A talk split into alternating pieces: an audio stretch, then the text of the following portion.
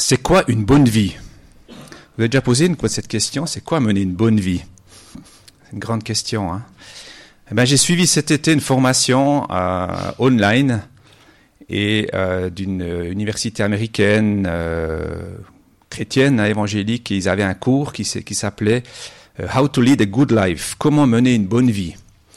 Et c'était quelques principes d'Aristote, le grand philosophe grec, vous connaissez certainement, et euh, voilà quelques éléments euh, d'Aristote. et je me suis posé la question est-ce qu'il y a quelques principes philosophiques euh, que j'ai aussi entendus à travers cette formation que l'on rencontre dans la Bible, en particulier dans l'Évangile? Eh bien oui. on va lire un texte biblique ensemble ce matin entre un homme il semble-t-il qu'il soit jeune, dans une version on parle d'un jeune homme qui menait certainement une bonne vie, du moins qui cherchait à mener une bonne vie et qui était aussi d'une histoire, une rencontre entre Jésus, qui était aussi entouré de ses disciples, euh, et voir comment, euh, comment ça s'est passé. Donc on va d'abord lire ce texte en retirant quelques enseignements pour nous, comment il nous parle aujourd'hui, et aussi à la fin quelques parallèles avec les deux, trois principes éthiques d'Aristote pour mener une bonne vie et voir comment ça s'applique. Aristote, hein, il était bien avant Jésus, hein, 400 ans à peu près avant, avant Jésus-Christ. Donc, euh, est-ce que ça a déjà influencé aussi? Est-ce que lui-même aussi euh, euh, avait déjà au fond de lui-même aussi c'est qui a dit que chaque homme au fond de lui-même la pensée de l'éternité. Donc, est-ce qu'il avait aussi déjà ça hein, et aussi ce qu'il disait finalement collait tout à fait aussi avec les valeurs, les principes de la Bible. Et on va voir justement quand le royaume de Dieu qui vient avec Jésus, et puis l'éthique d'Aristote tournée vers la recherche du bien, il y a des similitudes très intéressantes. Je vous invite à lire euh, le texte d'aujourd'hui qui se trouve dans Marc, Marc chapitre 10, les versets 17 à 30. C'est affiché, mais vous pouvez aussi euh, suivre dans vos Bibles électroniques ou papier. Je me faisais la remarque, je voyais rentrer Francisco avant avec son attel. Je me suis dit, on vient, on vient à l'église avec quoi? Euh, Et puis les gens viennent avec le natel maintenant. Hein. C'est intéressant, c'est devenu un objet qui nous suit partout, partout, partout. Mais ce qui est super, c'est qu'il y a la Bible dedans. Donc, on peut, euh, avec le Natel, utiliser ça.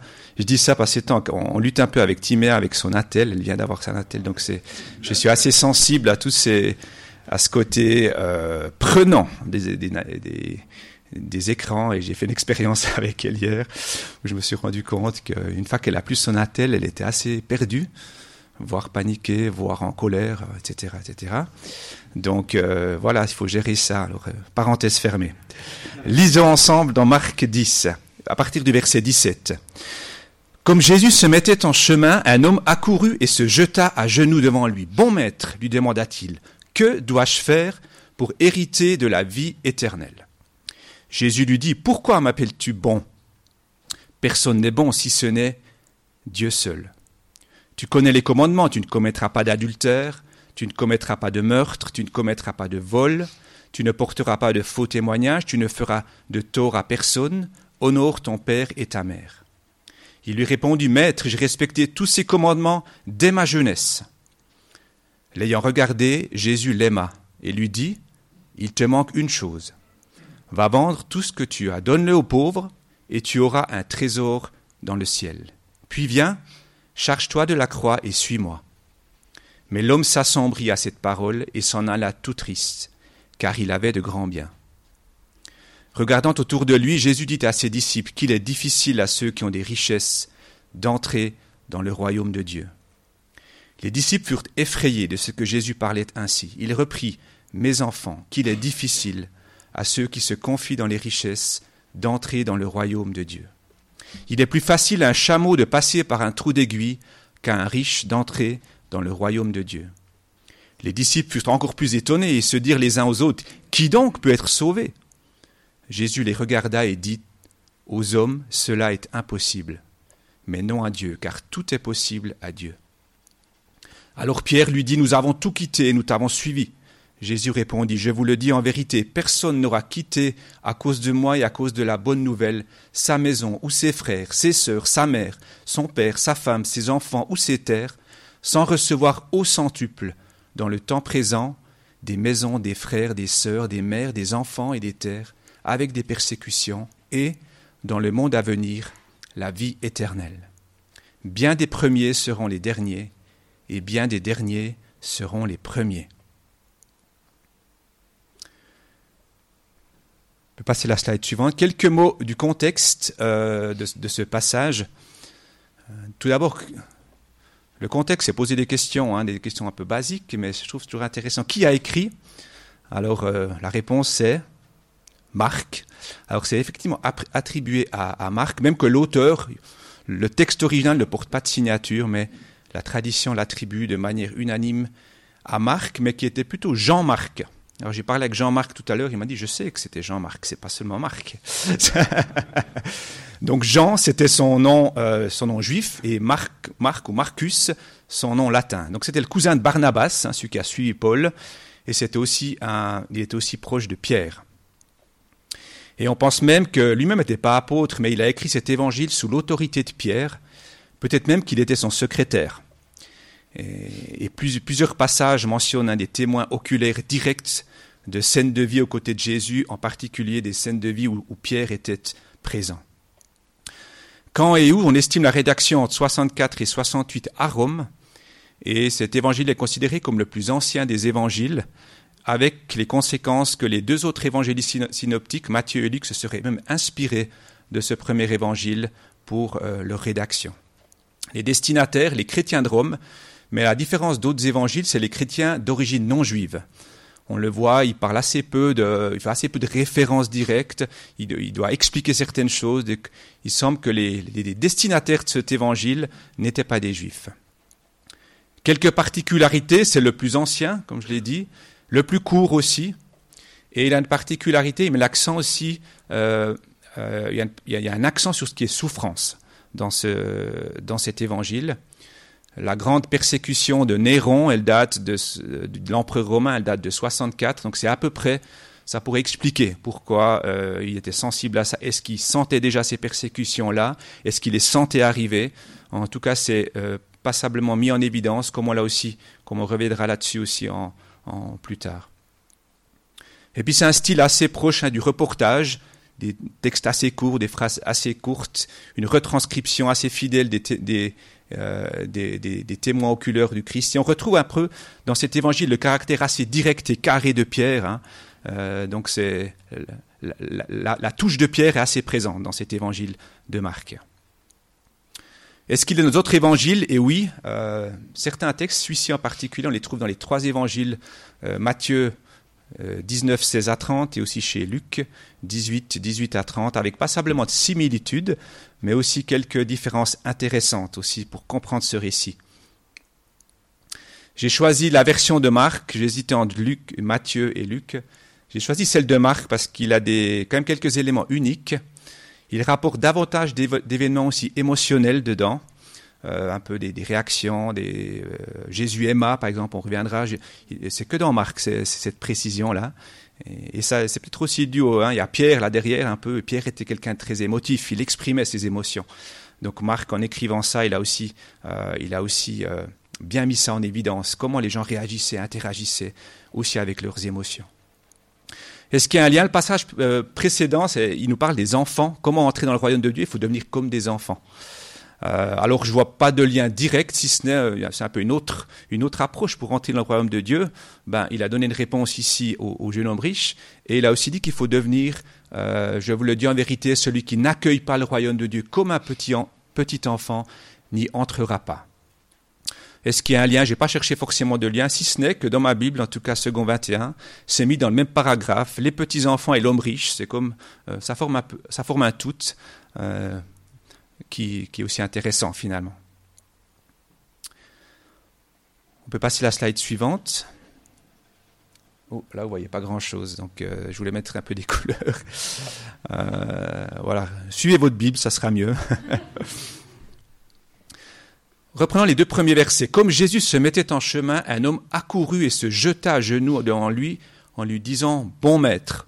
On a parlé avant bienveillance, bonté, c'est assez proche, peut-être qu'il aurait pu dire maître bienveillant. Lui demanda-t-il Que dois-je faire pour hériter de la vie éternelle? Jésus lui dit Pourquoi m'appelles-tu bon?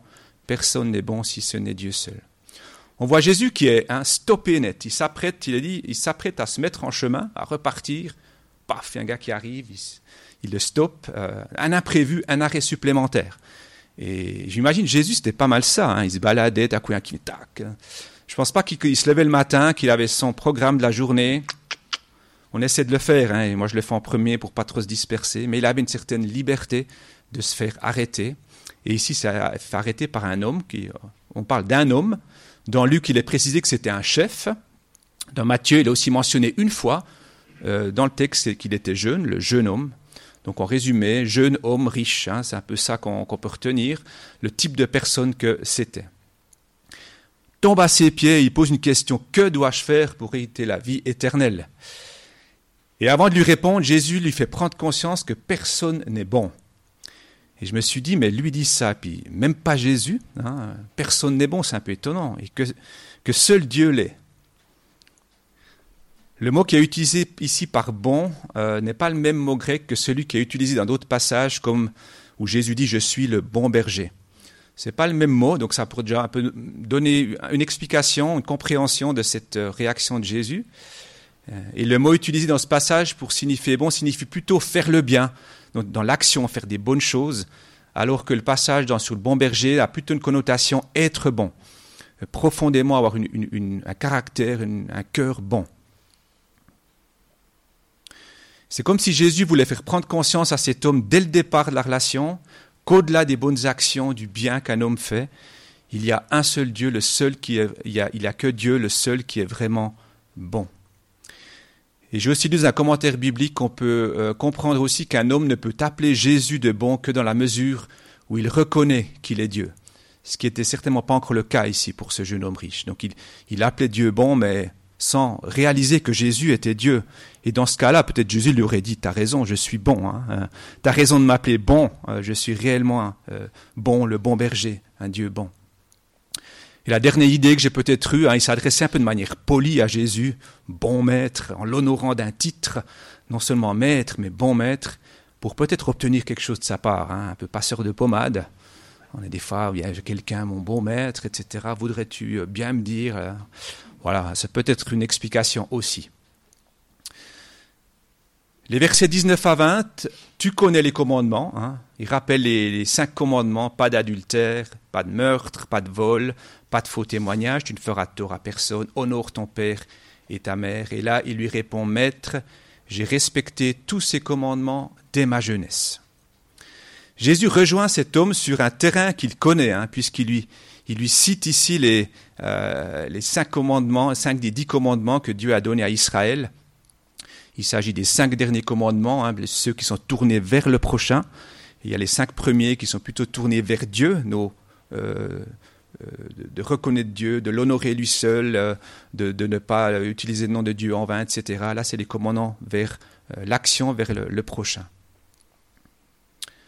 Il y a une particularité, il y a un ajout d'un commandement qu'on ne trouve pas dans l'Ancien Testament, tu ne feras de tort à personne. Ici, donc c'est pas, c'est ajouté. Hein. Euh, et dans Matthieu, il y a l'ajout, tu aimeras ton prochain comme toi-même, hein, qui est repris du livre du Lévitique, mais que Jésus a signalé comme étant le deuxième commandement le plus important après celui d'aimer Dieu. Et dans Luc, peut-être c'est la rigueur de Luc, le médecin, il n'y a pas d'ajout, c'est les cinq commandements, tac, tac, tac, mot à mot, comme ils sont dans l'Ancien Testament. L'homme s'empresse de répondre qu'il a respecté ça dès sa jeunesse. Waouh C'est assez, assez dingue, hein euh, respecter tous ces commandements dès sa jeunesse. Était-ce la vérité? Était-ce présomptueux? On ne le sait pas. Euh, on peut avoir plusieurs interprétations après la suite. Je pense qu'il était vrai, qu'il y a beaucoup de vérité aussi dans ça. Euh, mais peut-être qu'il se prenait aussi un peu plus, il a peut-être de temps en temps aussi euh, enfreint, enfreint cette loi. On ne sait pas, et ce qui est intéressant, Jésus n'a pas rétorqué hein, quelque chose de l'ordre du jugement. Quand quelqu'un nous dit ça, un peu quelque chose d'assez exceptionnel, hein, arrête, je te crois pas, c'est pas possible, etc. Il n'y a, pas de, reproche, il n'y a pas de jugement dans ce qu'il dit. Par contre, il nous est dit, l'ayant regardé, Jésus l'aima. Il vient, il déballe tout ce qu'il sait. Moi, je suis bon, j'ai respecté tout ça. Jésus le regarde, il l'a aimé. Et avec ce regard d'amour, donc qui est uniquement ici mentionné dans l'évangile de Marc, c'est là qu'il vient, qu'il précise à cet homme ce qui lui manque encore. Donc cette chose qu'on viendra tout à l'heure. Donc on voit vraiment que l'amour de, des paroles de Jésus précède la parole. La parole est amour, Jésus est la parole et Dieu est amour, et ça, ça se rejoint ici. Avant de prononcer une parole sur lui, il l'a aimé. C'est comme si aussi, hein, quand vous dites quelque chose à quelqu'un d'un peu, d'un peu difficile, hein, c'est, d'abord vous l'aimez. Et le regard, je ne sais pas si vous êtes sensible au regard des gens. Des gens qui sont plus ou moins sensibles, certains, euh, euh, quand ils voient quelqu'un, déjà avant qu'il lui parle, ils savent déjà ce qu'il va lui dire ou de la manière dont il va le dire. Euh, et s'il y a un regard aimant derrière les paroles, c'est, transformant et la parole aussi peut mieux être reçue, être accueillie. Je me suis demandé si Jésus était un peu perfectionniste, hein, quand on dit euh, j'ai tout fait ça, mais il te manque encore un truc. Euh, je dirais oui d'une certaine manière, car euh, même s'il a déjà tout fait pour respecter tous ses commandements, ça ne suffit pas encore. Et en même temps, la réponse que Jésus donne à cet homme dans le texte de Matthieu commence par Si tu étais parfait, ça c'est dans Matthieu. Et je comprends ça comme une manière de donner une réponse appropriée à cet homme qui cherchait à être parfait et qui avait besoin d'entendre d'une part que Personne n'est parfait, que seul Dieu l'est, et d'autre part, ce qu'il avait fait jusque-là avait de la valeur, mais qu'il devait aller plus loin pour découvrir qui était Jésus et ce qu'il ce qu'il demandait de lui. Et on vient à ces versets 21, là il parle, il te manque une chose, va avant ce que tu as donné aux pauvres, tu auras un trésor dans le ciel, puis viens, charge-toi ta croix et suis-moi. Mais l'homme s'assombrit à cette parole et s'en alla tout triste, car il avait de grands biens. Donc on lit ici cette réponse bien connue de Jésus, hein, qui pourrait être interprétée aussi de manière assez euh, jugeante et radicale par rapport au fait d'être riche et d'avoir des biens. Euh, c'est clair, le problème que soulève Jésus, il est bien lié au fait qu'il était riche et, que c'était un obstacle pour entrer dans le royaume de Dieu et indirectement pour avoir la vie éternelle. Mais je ne vais toutefois pas entrer en détail sur ce sujet, hein, parce que c'est quoi être riche? Hein, Déjà ça, c'est une question toute relative il était riche, je pense que c'était effectivement un homme riche. Euh, si on le signale, c'est qu'il était, il était bien plus riche que beaucoup de gens de l'époque. Mais si je dis aujourd'hui, c'est quoi être riche hein, euh, En particulier dans notre pays. Euh, tout est relatif. Un des pays les plus riches du monde, on pourrait dire on est tous riches. mais il y a des différences aussi. Il y a aussi des riches, il y a aussi des pauvres dans notre pays. Pauvres par rapport aux conditions de vie qu'on a et au, au coût de la vie, j'ai envie de dire, ici dans notre pays. Une des définitions que j'avais une fois entendue de quelqu'un sur la richesse, c'est quoi être riche? C'est qu'on est riche, on commence à être riche quand on a le choix. Si on a le choix, c'est déjà une forme de richesse. Et Jésus le met devant un choix ici, hein, un autre choix que celui, un choix lié aussi à ses richesses, mais un choix qu'il donne aussi lié à la liberté qu'il lui donne. Jésus a touché un point sensible dans la vie de cet homme, hein, on est bien conscient qui a été mis devant un choix et qui lui proposait ça, de vendre tous ses biens, donner l'argent aux pauvres, d'accueillir un trésor dans le ciel. Et ensuite de suivre Jésus comme les autres disciples, charger sa croix. Et c'est là que l'homme s'assombrit, quitte les lieux tout triste. Je me suis dit, Jésus ici, ce quoi c'est pas écrit, euh, il n'a pas couru après. Quand vous donnez des fois quelque chose qui impacte quelqu'un, vous avez déjà vu, euh, ah ouais, attention, désolé, j'aurais pas dû, euh, non, mais attends, je voulais pas dire ça, mais non, mais attends, non. Il n'a pas retenu l'homme qui est, qui est parti tout triste. Il l'a laissé libre. Libre de partir, libre de rester, libre de le suivre. Et on retrouve cette compassion, cet amour de Jésus qui nous met parfois devant des choix, des invitations, en nous laissant la liberté, mais aussi la responsabilité de faire les choix qu'il nous propose. On sait ce qu'il a fait cet homme, hein, il est parti tout triste, mais a-t-il, est-il resté triste? J'aime bien m'imaginer aussi, hein, peut-être pas qu'il a, euh, à ce qu'il a, il est resté triste. A-t-il gardé tous ses biens jusqu'à la fin de sa vie?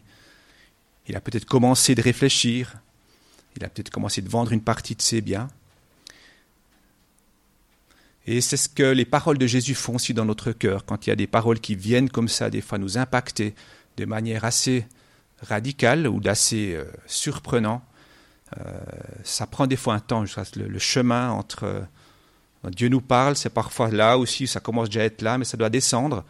Et la réponse n'est pas forcément tout de suite. La première réaction peut des fois la tristesse, voire la colère, voire des incompréhensions.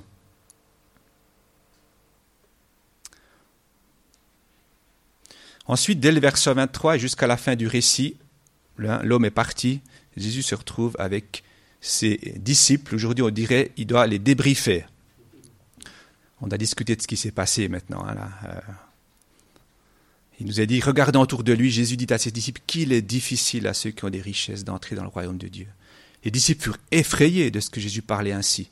Il reprit, mes enfants, qu'il est difficile à ceux qui se confient dans les richesses d'entrer dans le royaume de Dieu. Il est plus facile à un chameau de passer par un trou d'aiguille qu'à un riche d'entrer dans le royaume de Dieu.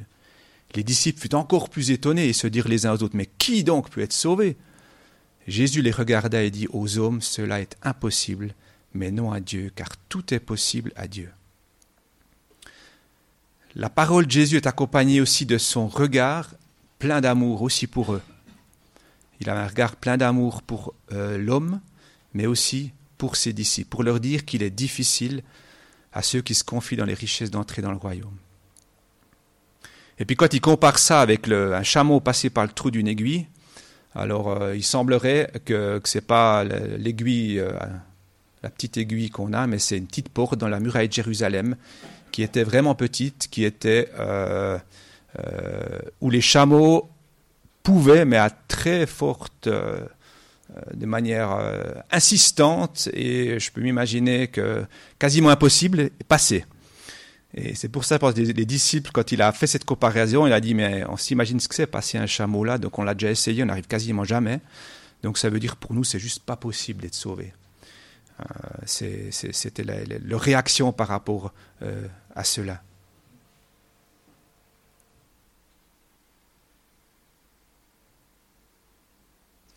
peut se dire les disciples n'étaient pas aussi riches que cet homme. Hein. Ils auraient pu dire, mais ça, ça concerne que lui. Il s'est adressé à un riche, mais tout à coup, ils se sentaient concernés aussi eux-mêmes. Vous avez déjà vu des fois, il y a des choses, on dit ça, ça concerne lui. Tout à coup, il dit, mais moi, je suis là-dedans. Peut-être je suis aussi. Euh, j'ai peut-être pas autant. Je n'ai pas autant d'habits, d'apparat comme ce riche, comme dans la photo que j'avais avant, hein, visiblement riche. Mais j'ai des richesses, c'est quelque chose aussi qui peut me toucher. ils avaient aussi des, des biens. Ils avaient, aussi une maison, je pense. Ils avaient une forme de, richesse aussi. Donc ils se sentaient directement concernés par cette interpellation de Jésus. Et c'est ici qu'arrive la réponse d'espérance de Jésus aux hommes. Cela est impossible, mais non à Dieu, car tout est possible à Dieu.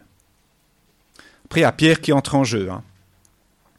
Nous avons tout quitté, nous t'avons suivi. On imagine. Jésus répondit, je vous le dis en vérité, personne n'aura quitté à cause de moi, à cause de la bonne nouvelle, sa maison, ses frères, etc., et qui, euh, et qui recevra au centuple, dans le temps présent, des maisons, des frères, des sœurs, etc., et dans le monde à venir, la vie éternelle.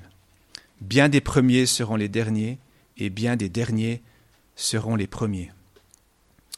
Au doute qui s'est installé dans ce cœur des disciples, hein, commencé à douter, est-ce qu'on est sauvé? Il y a Pierre, le porte-parole, euh, euh, qui vient, Jésus promet des bénédictions au centuple à ceux qui ont quitté leurs biens et des personnes proches. Et ces bénédictions sont des bénédictions qui découlent des promesses de Dieu pour ses enfants. Quand il dit vous euh, des frères, des sœurs, il y a une famille de Dieu. Quand on entre dans le royaume de Dieu, il y a une nouvelle famille qui vient. C'est des bénédictions. Il y a des biens aussi. C'est pas forcément qu'on va retrouver tout la même chose, mais on va retrouver d'autres manières. Une autre famille, peut-être aussi une autre d'autres biens. On verra le trésor, avant de voir nos trésors terrestres, on verra le trésor de la vie éternelle qui, qui prend tout à coup une dimension qui, euh, qui, qui fait pâlir les, la dimension des biens matériels qu'on a ici-bas. Dans ce texte, on voit Marc qui soulève les persécutions. Donc il a aussi dans, au centuple, il y a aussi avec les persécutions. Euh, et c'est un exemple pour dire Marc a, été sensible aussi aux persécutions des chrétiens. Et puis en Matthieu, il a ajouté une autre promesse, je vous le dis en vérité, quand le Fils de l'homme, au renouvellement de toutes choses, sera assis sur son trône de gloire, vous qui m'avez suivi, vous serez de même assis sur douze trônes et vous jugerez les douze tribus d'Israël. Et ce passage termine par cette phrase bien connue, Bien des premiers seront les derniers, et bien des derniers seront les premiers. C'est une phrase qui interroge hein, et qu'on trouve aussi chez Matthieu, mais pas chez Luc. Et je vois dans cette affirmation de Jésus qu'il y a un, chemin à suivre. Certains commencent très tôt, les premiers disciples, d'autres se joignent à ce chemin plus tard. Mais pourquoi les, derniers deviendraient les premiers? Est-ce qu'il y a tout à coup une espèce de classement? Moi, ça m'interroge un peu, cette, euh, cette, euh, cette euh, affirmation. J'ai lu dans un commentaire biblique que Jésus a dit cela parce que ceux qui sont appelés les premiers doivent aller de l'avant et ne pas dédaigner les autres. Et je me suis dit, ben oui, peut-être nous, on est les chrétiens depuis longtemps. On marche avec Jésus, après ceux qui viennent, les nouveaux. Et que faisons-nous, par exemple, des jeunes chrétiens, chrétiens ou des jeunes qui découvrent la foi, qui ont parfois des idées bizarres, hein, pas comme nous euh, Est-ce qu'on les dédaigne On dit, ouais, mais ça c'est rien, nous on sait. Hein. Euh, mais à le risque, à un moment donné, au lieu d'avancer, on fait que de un peu critiquer les, nouveaux qui viennent. Et puis nous, est-ce qu'on avance toujours? Euh, Laissons-nous les jeux, laissons, nous aux, jeunes chrétiens ou aux jeunes générations euh, nous apprendre pour qu'on puisse continuer à progresser dans la vie de disciple, de, grandir et de découvrir de nouvelles choses. Je pense aussi à ce texte dans Philippiens 3, 12 à 14. Hein, ce n'est pas que j'ai déjà remporté le prix ou que j'ai atteint la perfection, mais je cours pour tâcher de m'en emparer, puisque, de moi aussi Jésus s'est emparé. Frères et sœurs, je n'estime pas m'en être moi-même déjà emparé, mais je fais une chose, oubliant ce qui est derrière et me portant vers ce qui est en avant, je cours vers le but pour remporter le prix de l'appel céleste de Dieu en Jésus-Christ. Donc il y a un chemin, une course, comme dit Paul ici. Euh, le départ, on, on le fait à différents moments, euh, puis il y a une arrivée à un moment donné. Ça peut être l'amour qui nous, qui nous touche, ça peut être le retour de Jésus. Euh, il y a une arrivée. Et ben, c'est important d'avancer toujours d'une course, à un moment donné qui n'avance pas recule. Et si on fait que garder les concurrents qui nous dépassent, à un moment donné, on sera dernier. je rigole, hein, mais c'est un, peu, un peu ça. Une course, bah, il faut avancer. Quoi. Euh, si on n'avance plus à un moment donné, euh, on, a, beau partir les premiers kills. Euh, je me suis inscrit pour le semi-marathon de Lausanne, hein, je vous le dis si jamais. Si je pars à fond les dix premiers kills et j'arrive à, je crois que c'est QI, puis on fait demi-tour, et puis que là je suis premier, et puis qu'à QI je suis mort, ben, si j'avance euh, tranquillement les dix derniers kills, ben, j'arriverai euh, peut-être même que la voiture balai devra me, ramasser. Je ne sais pas s'il y a des voitures balais en course, mais voilà. Donc c'est quelque chose qui est, c'est une, vigilance à toujours avancer. J'ai envie une vigilance à pas s'arrêter et à se laisser interpeller par, euh, par Jésus. Et vous allez me dire Aristote dans tout ça. Ouais, la tête d'Aristote là. Quelle éthique avait cet homme hein? Il cherchait le bonheur. Euh, quelle éthique avait, ce jeune, euh, cet homme riche hein? Donc, il cherchait le bonheur. Et je pense, comme tout le monde, Aristote dit que c'est le but ultime de la vie humaine, c'est de rechercher le bonheur. Et euh, il était riche et chef. Il goûtait certainement plus que beaucoup d'autres personnes aux ingrédients du bonheur. Les, trois ingrédients de base aussi qui ont été rappelés dans ce cours, c'est la richesse, le plaisir et la gloire. Hein, donc ça, c'est trois éléments qui font qu'on est finalement euh, qu'on se, sent heureux. Mais comme le dit aussi Aristote et comme on le lit dans ce, récit, ces trois ingrédients contribuent au bonheur, mais ils ne suffisent pas. À un moment donné, il avait la richesse, il avait les honneurs, c'était un chef. Euh, le plaisir, je pense qu'il avait du plaisir dans ce qu'il faisait. Euh, on ne le dit pas spécifiquement ici, mais certainement qu'il prenait plaisir à, ce qu'il vivait. donc, mais il avait besoin de quelque chose de plus. Et en, s'approchant de Jésus, en lui posant cette question, euh, euh, que faire? Il cherchait, pour la vie éternelle, il cherchait ce bonheur ultime euh, qui est en fin de compte, selon Aristote, une activité de l'âme qui est excellente dans toutes les façons d'agir et de penser de l'être humain. Une activité de l'âme qui est excellente dans toutes les façons d'agir et de penser de l'être humain. en répondant à Jésus qu'il a respecté tous les commandements vers son prochain, hein, ceci dès sa jeunesse, il s'est sans doute forgé aussi un caractère de vertu, il a fait des bons choix dans sa vie. Ça y est pas tombé dessus, ça. Je pense vraiment. On ne sait pas. Il est peut-être riche, il était aussi, il a peut-être hérité certaines choses aussi. Mais en même temps, pour arriver à ce, à ce stade-là, je pense qu'il a aussi un caractère vertueux, qu'il a aussi fait des choix qui lui ont, qui l'ont amené euh, dans cette situation où il était là. Mais c'était pas encore euh, suffisant. Aristote parle de différentes vertus. Euh, il parle des vertus morales, il parle des vertus de la pensée, thinking virtue. Des fois, je ne sais pas trop en français comment c'est. Et puis les vertus de l'agir, doing virtues, donc des vertus qui nous font, qui nous font agir. Et je pense qu'il avait la plupart de ses vertus. Des vertus morales, c'est d'être juste. Alors en particulier, il respectait parfaitement les commandements, donc c'était un homme juste. Euh, des vertus de la pensée, comme dit Aristote, donc c'est la sagesse. Il fait une distinction entre la sagesse pratique, ça veut dire penser à tout ce qu'il y a à faire et puis prendre des bonnes décisions, cette sagesse pratique qui distingue de la sagesse avec un grand S, j'y reviendrai tout à l'heure. Et puis il a aussi des vertus pour agir, avec en, tête de ces vertus, c'est le courage. À un moment donné, il a du courage pour oser avancer, faire les choses. Euh, et le courage, c'est un équilibre entre la témérité et la lâcheté. Hein, ça, c'est la définition d'Aristote. Des fois, on est téméraire, c'est aller en tête brûlée. Lâcheté, c'est pas aller à un moment lâche. Et puis d'être courageux, c'est un équilibre aussi à trouver. Donc on peut dire qu'il menait une bonne vie, en tout cas on, s'imagine qu'il menait une bonne vie, il avait compris que la vie était faite de choix et qu'au vu de sa réussite, qu'on peut comprendre indirectement, il avait fait les bons choix jusque-là. Mais qu'est-ce qui lui manquait alors à, cet homme? Selon aussi les, pensées philosophiques d'Aristote, d'abord je pense le courage hein, de choisir ce que Jésus lui proposait. Ce choix, il dépassait sa sagesse à lui, hein, sa sagesse pratique, son intelligence, ses calculs, son contrôle, euh, et il n'était pas conscient ou pas encore en connexion avec la sagesse. Euh, Aristote dit qu'il y a la sagesse qui est éternelle, constante. Ça, c'est pour lui la sagesse, quelque chose qui, dure, qui est constant. Et pour nous, c'est la sagesse, elle nous provient de Dieu. Et ça, il ne l'avait pas encore euh, compris ici. La sagesse, elle est incarnée en Jésus. Il n'avait pas le courage de lâcher ce qui était sous son contrôle et qu'il avait acquis ou qu'il avait aussi hérité peut-être cette richesse. Ensuite, il lui manquait son sens de la justice était limité.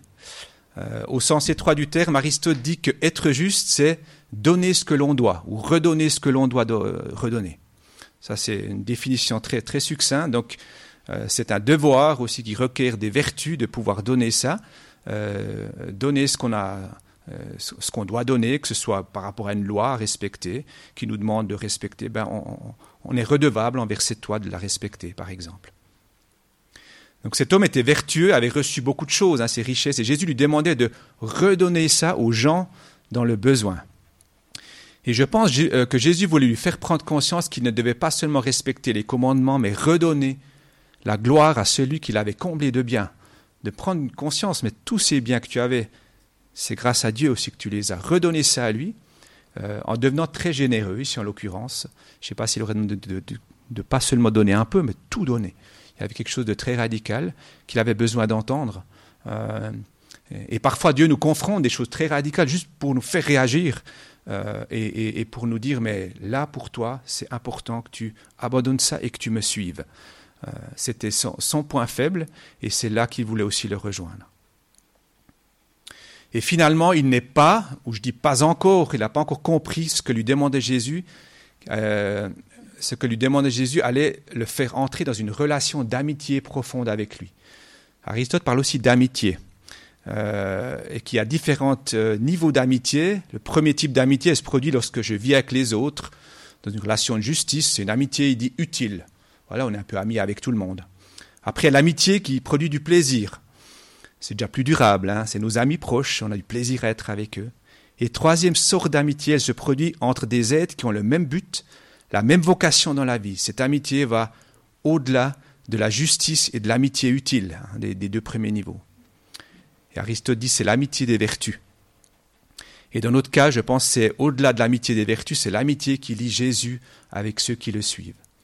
Vous serez mes amis, venez avec moi, euh, viens avec moi, sois mon ami, et tu découvriras ici un type d'amitié. Pour l'instant, tu avais des amis euh, chez tes copains riches, peut-être, tu avais des amis euh, avec tous les, chefs, parce que ceux qui respectent aussi tes amis. Là, maintenant, je te demande d'entrer dans une, dimension d'amitié qui va plus loin. Et là, tu ne perds pas quelque chose, j'ai envie de dire, tu vas perdre quelque chose, oui, mais tu vas gagner quelque chose aussi dans l'amitié que tu auras avec moi. Venons-en en quelques mots de conclusion. Cet homme, il s'est approché de Jésus de manière euh, précipitée, hein, qu'il est arrivé, mais certainement aussi tourmenté. Je le sens un peu comme, une personne tourmentée. Et la réponse de Jésus l'a certainement surpris car euh, il s'attendait peut-être à ce qu'il reçoive que des compliments, des félicitations de Jésus. Ça l'aurait apaisé. Il sait très bien. Mais qu'est-ce qu'il a fait Jésus? Est-ce qu'il lui a fait des reproches? Non, il n'a pas fait des reproches, mais il a simplement montré la voie pour que cet homme découvre le bonheur ultime, hein, celui qui, qui s'acquiert au-delà des richesses accumulées, mais au-delà des richesses, au-delà de ce qu'on peut connaître, des acquisitions, celui de courageusement donner suite aux réponses pratiques que Jésus lui a données, de vendre ses biens, donner de l'argent de la vente aux pauvres et de le suivre. Alors qu'il s'attendait peut-être à recevoir une recette, hein, comme une loi, tu fais comme ça, une recette pratique, praticable et peut-être achetable, on ne sait pas, pour gagner la vie éternelle, il reçoit une réponse claire et radicale qui l'appelle à le suivre en prenant un virage. On parle des fois de virage dans la vie et aussi de shift, un virage d'une attitude obéir à des lois à une attitude de disciple qui s'attache à suivre son maître en se détachant de ce qui empêche et encombre aussi de prendre ce virage. Puis comme il l'a fait pour cet homme, à trois reprises, il est dit dans ce passage que euh, Jésus les a regardés, Les a regardés avec amour, à trois reprises. Pour l'homme riche, il l'a fait, pour les disciples, et puis je ne sais pas si vous avez fait attention, à un moment donné, quand, euh, avant de dire qu'il est difficile d'entrer dans le royaume, il a dit, il a regardé les gens autour de lui. Donc il avait un regard, tout à coup, il voyait tous ceux autour de lui. Et, euh, donc il avait aussi un regard de compassion pour les gens qui étaient autour de lui. Ben, Jésus euh, pose aussi sur nous ce regard rempli de compassion. Il souhaite qu'on soit vrai avec lui, qu'on lui pose nos questions. Et c'est pour ça qu'il a accueilli cet homme. Euh, il a été prêt à s'arrêter pour entendre ce qu'il ce lui demandait, pour cette question très bonne hein, et très profonde qu'il lui posait. Et lui nous répond, parfois en cherchant aussi à nous sortir de, nos, de ce qui nous retient de le suivre. On est parfois dans nos zones de confort, euh, que ce soit qu'on soit dans l'abondance matérielle ou non, qu'on a plus ou moins riche ou pas. On a nos zones de confort, on aime bien. Et, Jésus, des fois, nous fait, dire, mais attends, tu vas aller un peu plus loin, mais il nous, confronte et il nous, fait avancer aussi pour euh, sortir de notre zone de confort. Oui, Jésus apporte le bonheur, un bonheur qui prend sa source en Dieu, mais qui est aussi hein, des conséquences de notre choix, de nos choix, selon Aristote. Pas que, Hein, il y a des choses dans la vie qui nous arrivent, ce n'est pas de nos choix. Mais Aristote dit aussi qu'agissez euh, agissez sur, sur quoi vous pouvez agir. Il parle de la chance, hein, mais ça peut être dans le sens très large, chance ou malchance. C'est ces choses qui nous arrivent comme ça, boum. Ça, il dit, essayez pas d'être, de, changer ça. Mais agissez sur ce que vous pouvez changer. Donc c'est aussi faire des choix où on a une capacité de faire un choix, où on peut faire quelque chose finalement pour, pour répondre à Dieu. Le reste, en tant que chrétien, on dit Dieu s'en occupe aussi, les circonstances, les autres, etc. Dieu s'en occupe aussi. Euh, et nous, on, a souvent peu de, moyens, humainement, on ne peut pas faire grand-chose euh, par rapport à ce qui arrive des fois dans nos vies de, de difficiles.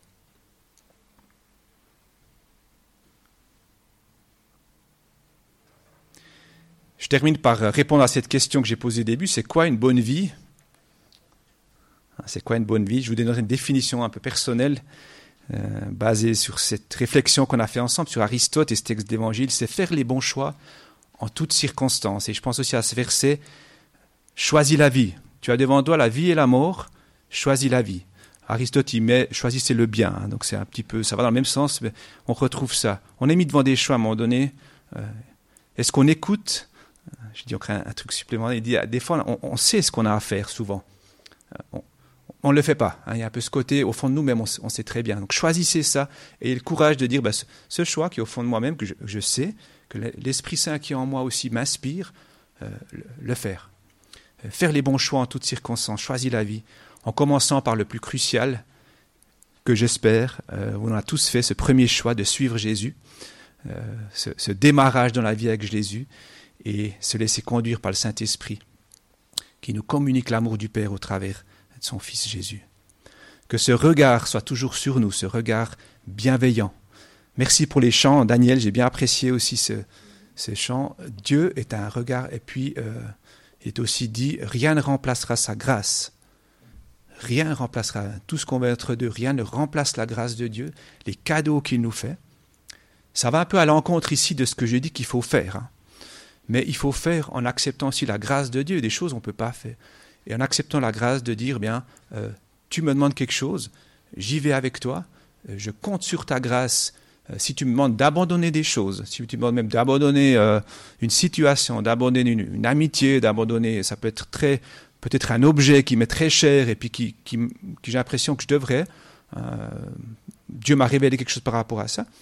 Je l'abandonne, mais j'accueille en même temps la grâce et l'amour de Dieu qui, qui ira, qui va sublimer ce manque peut-être momentané ou, cette tristesse momentanée qu'on a d'abandonner quelque chose. La tristesse vient quand on perd quelque chose. Et il voyait, qu'il allait tout perdre ce qu'il avait, mais il ne voyait pas, ou pas encore, qu'il recevait l'amour et l'amitié euh, et la grâce de Dieu. Amen. Je terminerai encore par la prière. Seigneur Jésus, merci pour ton amour, ta bienveillance. Tu as rencontré ce jeune homme riche avec tout le tact d'amour, de grâce et, et en même temps une parole claire euh, qu'il comprenait, qu'il voyait très bien ce que ça signifiait. Et je te demande pour nous aussi dans nos, dans nos vies, devant euh, des choix que nous sommes, devant euh, les questions que nous te posons, aide-nous à accueillir tes réponses et à les accueillir avec, avec foi et aussi avoir le courage d'aller dans le sens que tu nous demandes. Donne-nous du courage, donne-nous euh, de faire les bons choix, les choix de vie, et qu'on puisse avancer, d'être des disciples. On ne veut pas être les derniers, on ne veut pas être euh, les premiers, ce n'est pas une question de classement, j'ai envie de dire. On veut avancer avec toi, Seigneur. Et merci pour tous ceux qui vont encore se joindre à ce chemin. Euh, ici à Versoix, dans cette région, nos amis sont autour de nous. Qu'on puisse avec d'autres avancer, prendre des autres dans ce chemin, des autres qui découvrent, qui te découvrent. Merci Jésus. Amen.